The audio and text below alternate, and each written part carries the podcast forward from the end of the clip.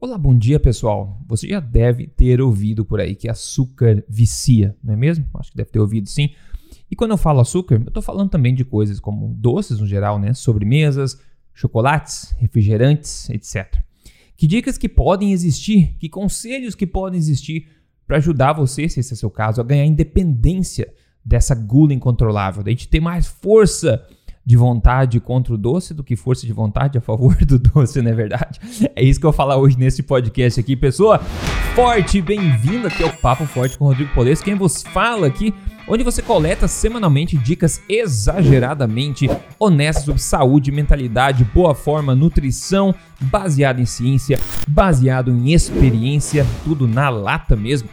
E hoje o grito de ajuda aqui, de pedido de ajuda, na verdade, veio do Maurício Santos, que ele pediu ajuda a respeito desse tema. E antes disso, pessoal, se você não assina, não segue este podcast ainda nas plataformas é, disponíveis, como no próprio Spotify, no Apple Podcasts, no Google Podcasts, no Amazon Music também. É, se siga, siga esse podcast. Semanalmente eu coloco um episódio fresquinho aqui com informação que você não vê por aí. Então, se você seguir, você não vai perder nenhum episódio e você pode recomendar para outras pessoas também informação gratuita que pode ajudar todo mundo a reverter essa tendência terrível que a gente tem do declínio da saúde humana, né? Onde cada um acha que tem direito de pelo menos saber informação que pode ajudar ajudar você a ser a versão mais saudável de você mesmo, mais em forma de você mesmo, né?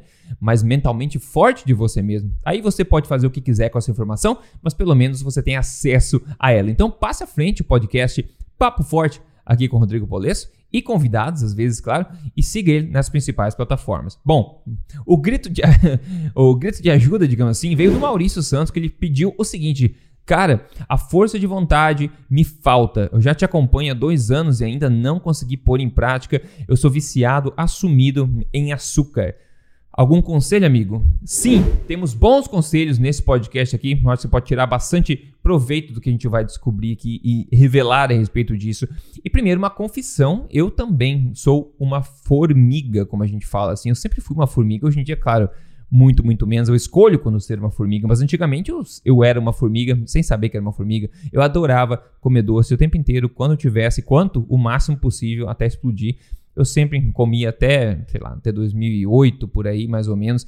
Eu comia doce, quando tinha na minha frente eu comia doce. Eu sempre gostei de doce, eu continuo adorando doce hoje em dia. Só que hoje em dia, claro, eu tenho um pouco mais de controle, digamos assim, quando eu escolho comer, né? Então eu como sim, de vez em quando, quando eu tenho vontade, quando eu julgo que vale a pena, não mais sou vítima dessa gula desenfreada, desse vício que talvez você esteja sofrendo com ele. E algumas coisas, entender algumas coisas e algumas dicas podem ajudar você a ganhar independência também dessa das garras do doce, não é verdade? Eu espero que vocês achem útil aqui o que a gente vai cobrir agora em seguida. Então vamos lá. Basicamente o corpo humano tem três substratos que são utilizados como energia no corpo, né? Basicamente, né? São eles as gorduras, né? O corpo consegue queimar, queimar lipídios, né? Gorduras. Consegue queimar também os carboidratos, como você já sabe, o corpo consegue fazer isso, queimar como energia, né? Glicose. E o corpo também consegue queimar como energia corpos cetônicos, tá? Ah, Rodrigo, mas o corpo também queima proteínas. Não é bem assim. Tudo acaba se tornando um desses substratos. Então a proteína acaba sendo degradada em glicose também, né? E ela queimar depois como, como glicose também. Bom, o combustível mais abundante, né? Eu falei dos corpos cetônicos, é o terceiro substrato, em que quando você entra em cetose, por exemplo, o corpo produz corpos cetônicos através da gordura e você acaba queimando isso. Inclusive, o cérebro adora corpos cetônicos. Tá. O combustível mais abundante e de longo prazo no nosso corpo é a gordura. Todos nós, não importa quão, quão magro você seja, você tem milhares e milhares e milhares de calorias estocadas na forma de né, é, gordura, nas suas células de gordura, nos seus adipócitos. O corpo consegue, inclusive, produzir os outros dois substratos, né, o carboidrato e os corpos cetônicos da gordura. Então, gordura, digamos, é o estoque oficial, né, é o combustível oficial, digamos, de é, para o corpo humano. Então, o corpo humano consegue criar a glicose que ele precisa através de carboidratos, por exemplo. Né? Então, mesmo que você coma zero carboidratos, o corpo vai ainda conseguir criar a quantidade que ele precisa através da gluconeogênese. Ele vai conseguir criar essa glicose que algumas coisas no corpo precisam, como o cérebro precisa um pouco disso também, as, os glóbulos vermelhos precisam um pouco de glicose também. E, então ele consegue fazer isso. E também consegue criar os corpos cetônicos através da gordura também que é estocada. Né? Então, carboidratos, ele, através da gluconeogênese, ele consegue criar glicose através dos triglicerídeos, da gordura, né? através da, da degradação das proteínas também ele consegue fazer isso. Então tem várias formas de fazer isso. O ponto é a gordura, então, dá ao corpo todo esse leque né, de possibilidades. E é por isso também que eu falei dos carboidratos, pelo corpo conseguir criá-los, que eles não são essenciais de fato ao corpo. Isso não significa que você não precisa comer carboidratos, que é uma coisa bem diferente da outra. Mas é legal entender a fisiologia, né? Entender que o corpo não depende de carboidratos exógenos, ou seja, da tua ingestão de carboidrato, porque o corpo consegue, na falta deles, criar o seu próprio. Maravilha? Para atender as necessidades. Bom, agora, imagine então né, um, um, cenário do corpo onde você tem uma abundância de carboidratos na sua dieta. De qualquer forma, né? O seu corpo vai queimar essa glicose, né, essa glicose, esses carboidratos, como preferência ou preferencialmente, ou prioritariamente seria a melhor palavra, né?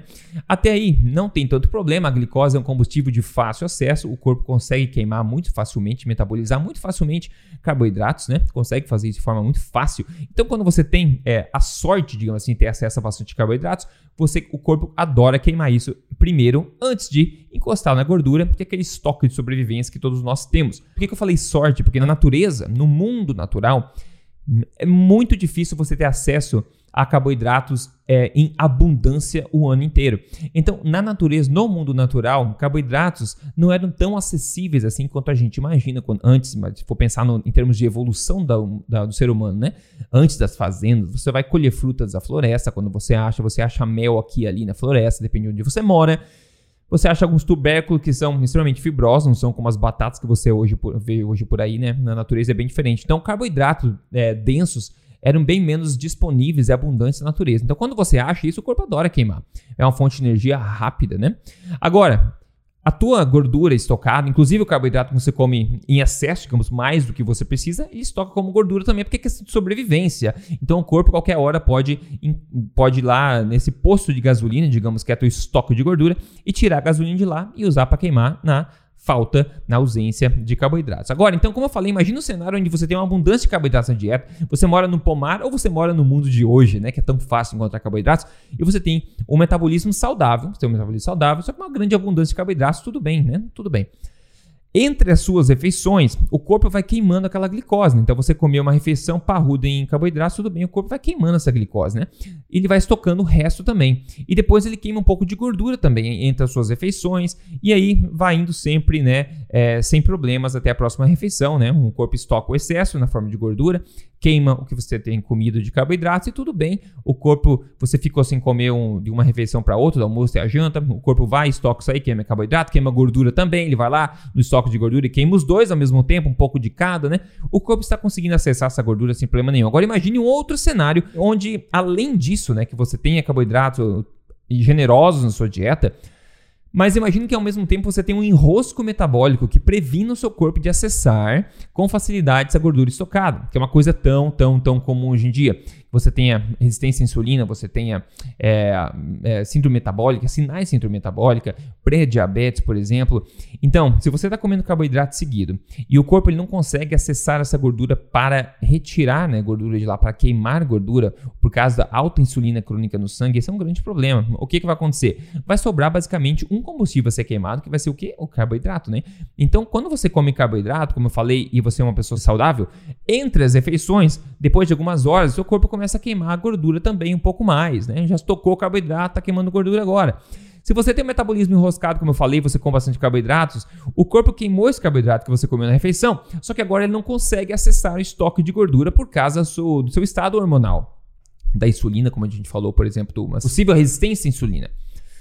Aí o que acontece? Você vai sentir fome, né? Porque, obviamente, o único substrato que, tá, é, que o corpo consegue queimar no momento é carboidrato e acabou já, porque ele já estocou o excesso e, e você não está não tá comendo mais, então ele vai te dar fome para você comer mais da mesma coisa para ele poder se levar em frente, né? Então você começa a depender mais do, do, carboidrato, desse substrato energético, mais do que os outros, por causa dessa inabilidade do corpo de acessar os estoques de gordura, que é uma coisa tão natural pra gente. Então você fica mais dependente disso. Aí você começa a entender por que você fica viciado em carboidratos, é simplesmente porque o teu corpo está pedindo ele o tempo inteiro. Isso sem contar a dependência psicológica né, que existe do carboidrato, a questão da dopamina, que ele também nos faz sentir bem, né? A gente se sente muito bem quando come doces, né? Porque é uma coisa, como eu falei, rara de encontrar na natureza.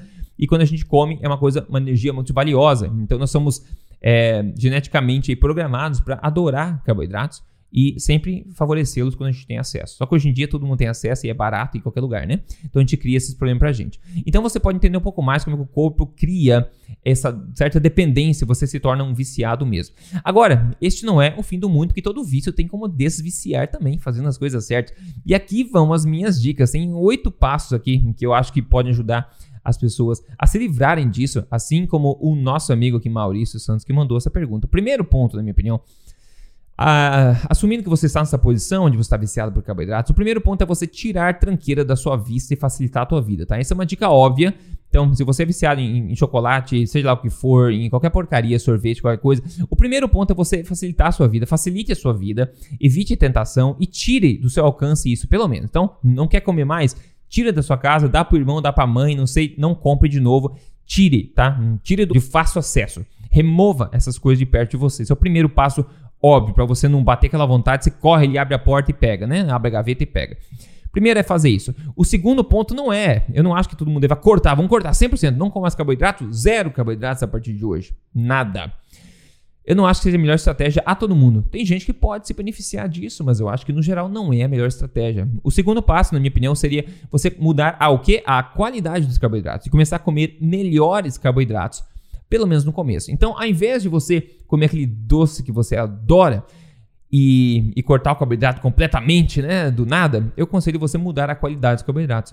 Então, existem muitos carboidratos bons de alimentos de verdade, natureza, como frutas, né, como, como é, alguns tubérculos, como mandioca, como batata, outras coisas como abóbora, né? Abóbora também, vários tipos de abóbora é uma ótima opção de carboidrato também.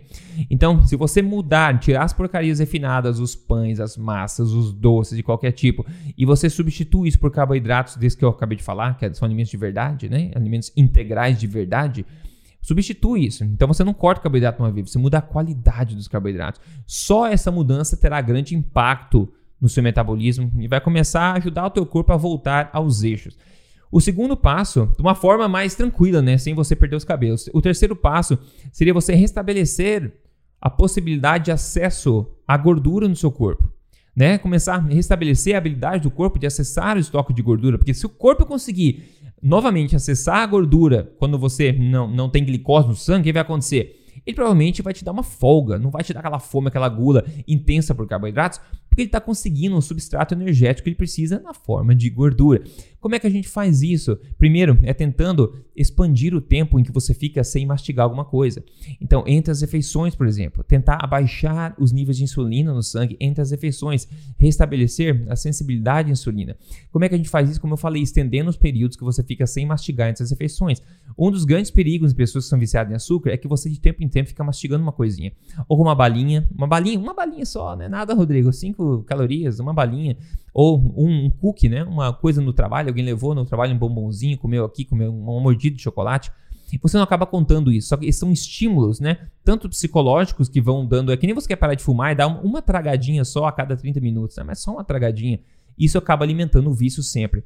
Então, uma vez que você mudou a qualidade dos carboidratos, o próximo passo é parar de mastigar entre as refeições. Vai fazer uma refeição, almoço, senta, come almoço. Acabou o almoço, beleza. Agora você vai esperar a janta. Você não vai ficar comendo coisinha, lanchinho, não precisa fazer isso. Esse é um esforço bom que você pode fazer. O teu corpo vai começar a retomar a habilidade de acessar a gordura.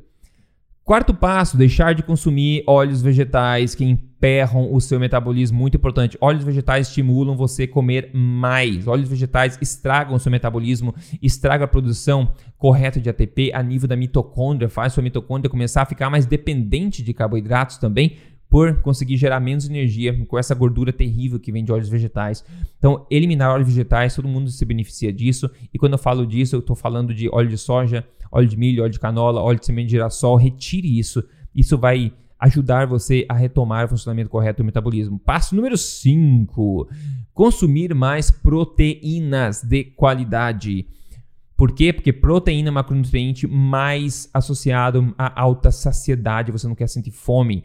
E também nutrientes, né? É, alimentos proteicos de qualidade trazem muitos micronutrientes e micronutrientes, um corpo nutrido é um corpo também saciado. Então, se você aumenta a carga nutricional na sua dieta, a densidade nutricional dos alimentos e aumenta também a quantidade de proteínas, você vai automaticamente facilitar a sua vida sentindo menos fome menos gula, ok? Muito importante. Então, comece a comer mais proteína de qualidade. Ai, Rodrigo, quais são fontes de proteína de qualidade? É, é, semente de chia, feijão e farinha vegana? Não, não é.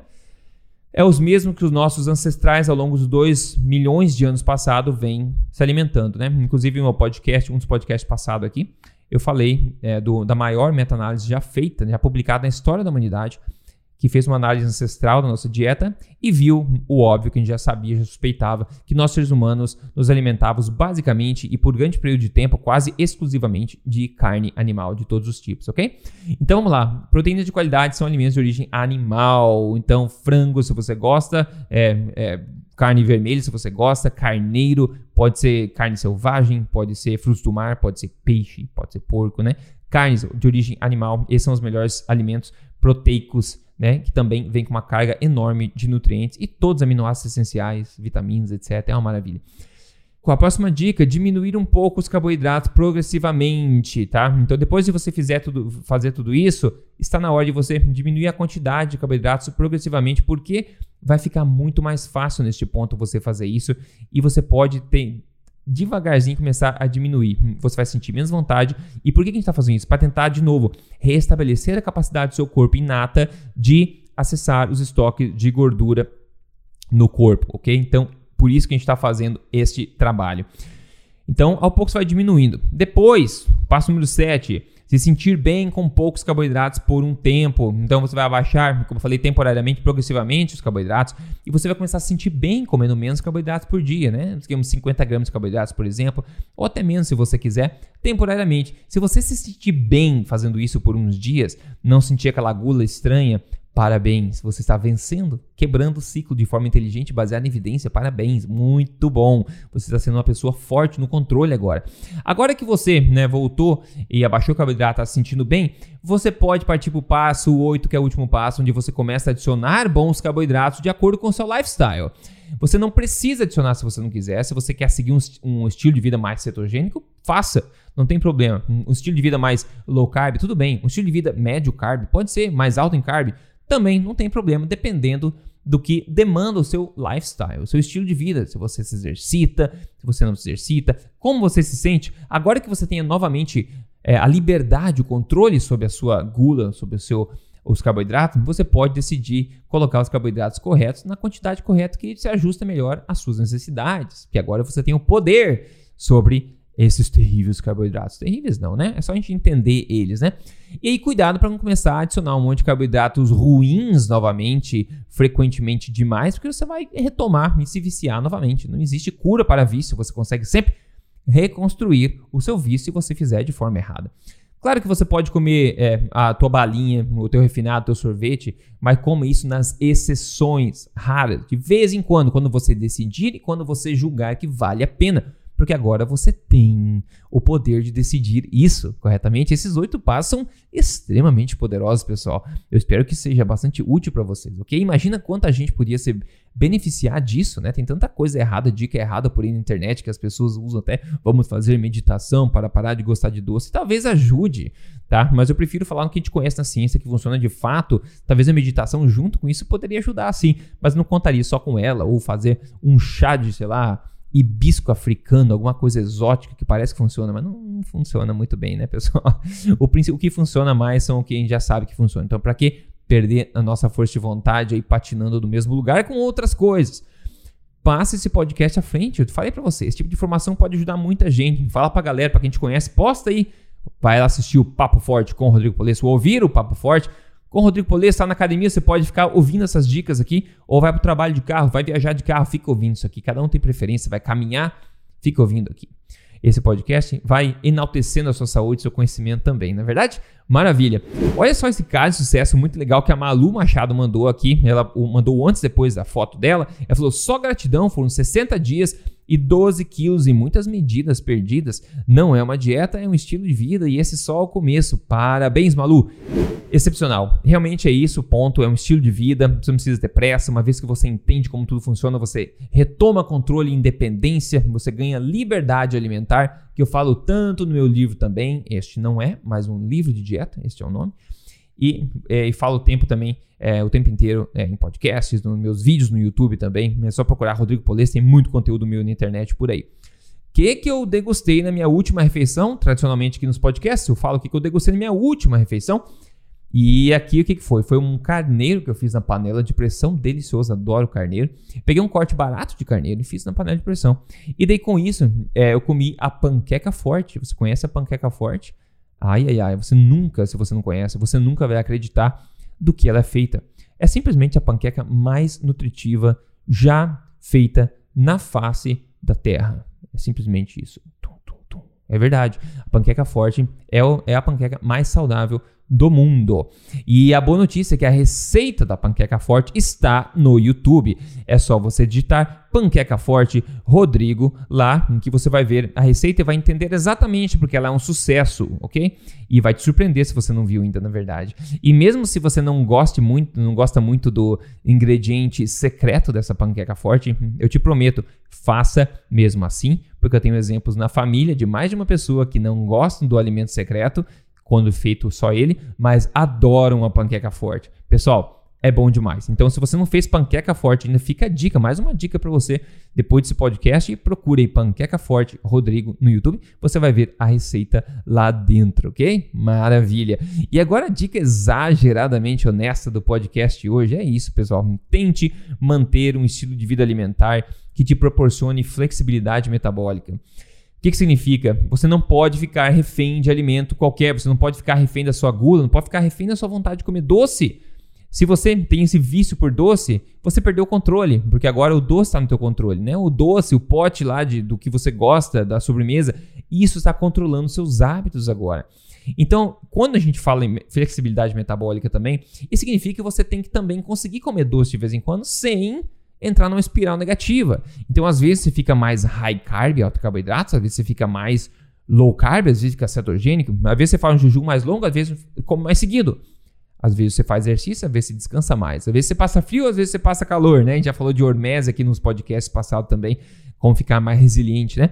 Mas manter essa flexibilidade metabólica, tendo um estilo de vida dinâmico, até em termos de macronutrientes. Mas para que isso possa acontecer, você precisa ser independente e ganhar controle sobre a sua alimentação, sobre os seus instintos, seus ímpetos, a sua gula. E hoje eu acabei de ensinar vocês como é que você pode quebrar essa gula por doces de forma inteligente e comprovada pela ciência.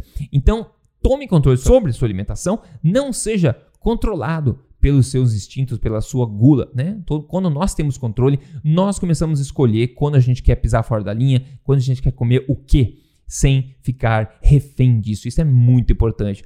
Pessoal, que maravilha, então. Agradeço a tua audiência aqui. Eu espero ter sido bastante útil esse podcast. Eu realmente espero que sim.